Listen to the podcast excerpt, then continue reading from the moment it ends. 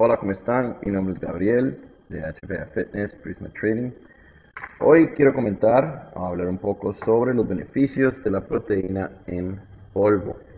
Muchos han hablado sobre la proteína hasta un punto en que han dicho que es un esteroide. Eh, hay muchos mitos, como por ejemplo que te ayuda a ganar peso, eh, que no es para mujeres, solo para hombres. Entonces, la idea de hoy es eh, tirar abajo todos esos mitos, hablarles un poco sobre sus capacidades, sus diferencias, porque hay varios tipos de proteínas, para que al fin y al cabo ustedes tomen una decisión de si es beneficioso para ustedes o no. Primero hablemos de los beneficios directos que trae cualquier tipo de proteína en polvo. Simplemente hablando es algo conveniente. A diferencia de una comida eh, cocinada o realizada, es algo bastante fácil de conseguir y fácil de hacer especialmente para aquellas personas que pues no tienen un tiempo estimado o específico o tanto tiempo para crear un buen balance proteico a la hora de cocinar. Este tipo de proteína en polvo pues es bastante conveniente para esas personas. También es una proteína de bastante alta calidad, independientemente de la marca que trabajemos. Eh, la calidad de la proteína en polvo es bastante alta. Es seguro, hablando de que puede generar daños en los riñones, daños en el hígado. Eh, he escuchado hasta decir que puede crear es una causa de piedras eh, de vesícula. Entonces, nada de eso es cierto. Es bastante seguro para consumirlo. Pueden consumirlo en cualquier edad. También he escuchado que para 13 años en adelante en realidad no afecta mucho la edad. Es más que todo cuánto consumo de proteína ocupa la persona y eso lo vamos a hablar más adelante. Tiene propiedades especiales para el crecimiento muscular por su forma de realizar. Se enfoca mucho en esa parte. Recordemos que eh, la proteína en general, un 80% de la cantidad de proteína que ingerimos eh, funciona únicamente para reconstructuración, para recuperar eh, los tejidos musculares y un 10% se encarga en la parte del crecimiento, perdón, un 20% se encarga en la parte del crecimiento muscular. También incrementa las funciones inmunológicas, especialmente en estos días es bastante importante esa parte, y reduce la inflamación, funciona como un antiinflamatorio natural. Hay varios tipos de proteína, vamos a trabajar con las dos más importantes, que es la proteína whey y la caseína. Eh, ambos eh, tienen un alto contenido de aminoácidos esenciales, eh, están diseñados para estimular la síntesis proteica en los músculos. Pero hay diferencias bastante marcadas en ambas. Hablemos primero de la whey. La whey es un tipo de proteína que es muy fácil de digerir, tiene una elevación rápida de síntesis proteica en un periodo corto de tiempo. La caseína, eh, al contrario, trabaja con una digestión más lenta, tiene una síntesis proteica gradual y obviamente no tan rápida como la whey. Si hablamos de estudios que se han hecho en comparación de ambas, eh, en este caso whey sale favorecida como la mejor forma de proteína, especialmente la ISO, la cual contiene menos lactosa y es mucho más pura. Eh, también hay otro tipo de proteína que es la proteína vegetal, eh, para aquellas personas que son vegetarianas.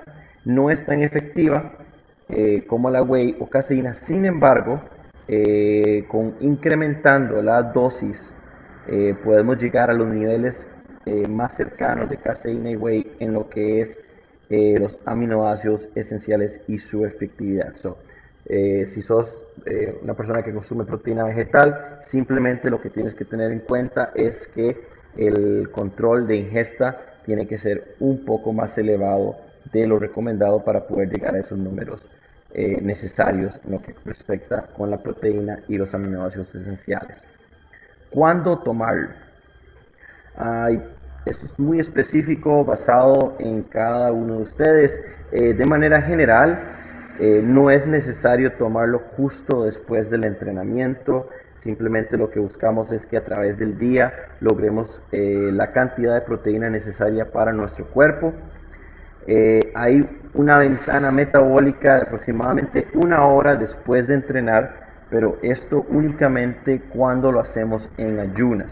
Si están entrenando en ayunas y trabajan un tipo de fasting eh, intermitente eh, o por razones de laboral o lo que sea, no pueden entrenar o entrenen en ayunas, sí es importante que consuman el batido de proteína aproximadamente una hora como máximo después de realizar sus entrenamientos. Esto es a manera general. Eh, para ser más específico, tendría que hacerse un estudio de cada persona, sus objetivos eh, y todo lo demás para poder desarrollar algo más específico. Pero en términos generales, no hay un tiempo eh, específico para tomar la proteína, siempre y cuando al final del día cuentes con los macros necesarios. Y si entrenas en ayunas, pues sí, tratar de hacerlo en esa hora, en esa ventana de una hora eh, cuando se hace en ayunas. La caseína, por sus factores de lenta digestión, eh, y si quieres eh, trabajar lo que es el crecimiento muscular, sí se recomienda tomarlo en las noches. Entonces, tener en consideración eso. Algo muy importante, no tienes que utilizar solo un tipo de proteína, puedes alternarlos. Entonces, por ejemplo, durante el día puedes tomarte la whey con una fácil forma de digestión, eh, con una forma más efectiva para lo que es la síntesis proteica y en la noche para trabajar el desarrollo muscular pues se toma la caseína, es una opción que pueden trabajar.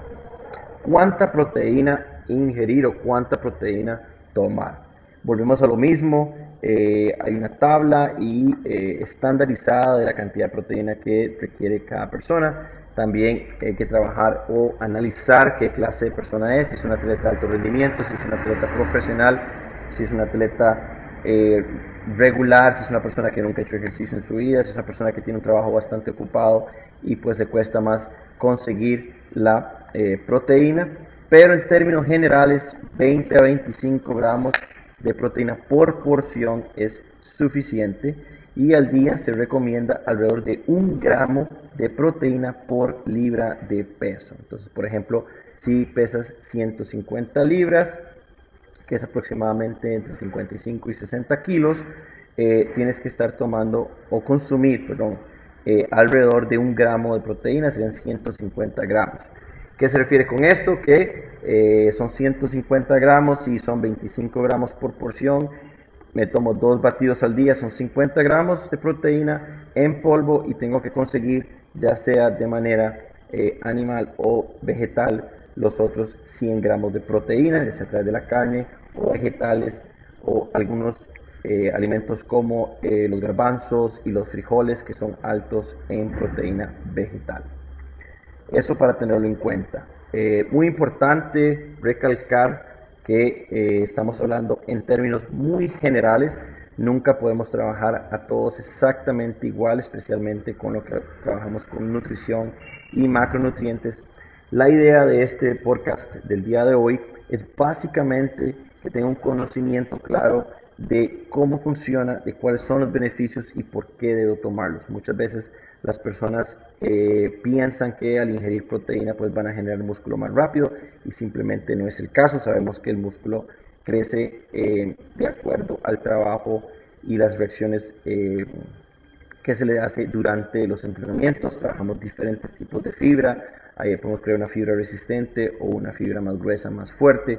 Entonces hay muchas modificaciones, muchas variaciones para poder generar ese crecimiento muscular. Sin embargo, tenemos que entender que es una opción eh, bastante buena, saludable, sin riesgos, que podemos utilizar como manera de eh, muletilla o ayuda, ya sea para las personas que están muy ocupadas y no logran completar esa cantidad de proteínas o para eh, hacer la vida un poquito más fácil lo que corresponde a la gesta calórica. Usualmente proteína es el macro que más difícil eh, se hace para las personas llegar a ese punto. Cualquier consulta específica que tengan, eh, estoy para servirles, si les puedo responder con mucho gusto, si no les puedo recomendar eh, nutricionistas profesionales en que les pueda dar un servicio mucho más específico. Igualmente,